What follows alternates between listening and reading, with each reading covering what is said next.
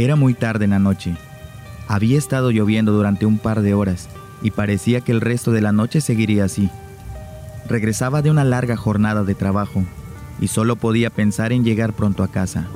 El cansancio empujaba mis párpados hacia abajo para descansar, pero sabía que si lo hacía, me quedaría totalmente dormido, por lo que iba muy pendiente del camino y con los ojos bien abiertos.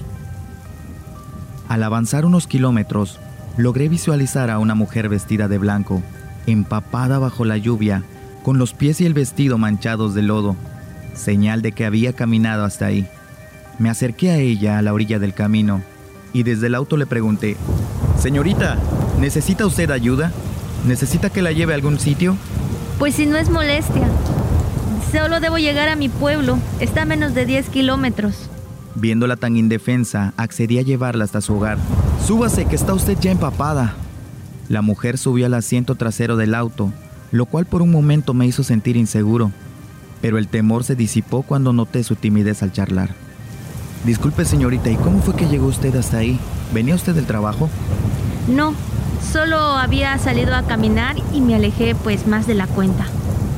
Es peligroso andar solo en esta carretera por la noche, más si es a pie.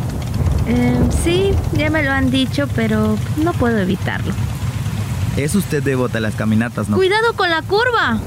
Tomado por sorpresa por su reacción tan efusiva, miré inmediatamente hacia el frente para evitar la curva que ella mencionaba. Efectivamente, ahí estaba una curva tan pronunciada que de no disminuir la velocidad habría provocado que me saliera de la carretera. Gracias por el aviso, que casi me agarra desprevenido esa vuelta. ¿Conoce usted muy bien el camino? Sí, es que en esta curva me atropellaron y ahí mismo morí. Al mirar hacia atrás el asiento seguía húmedo. En el suelo del auto aún había lodo. Pero la mujer, la mujer ya no estaba.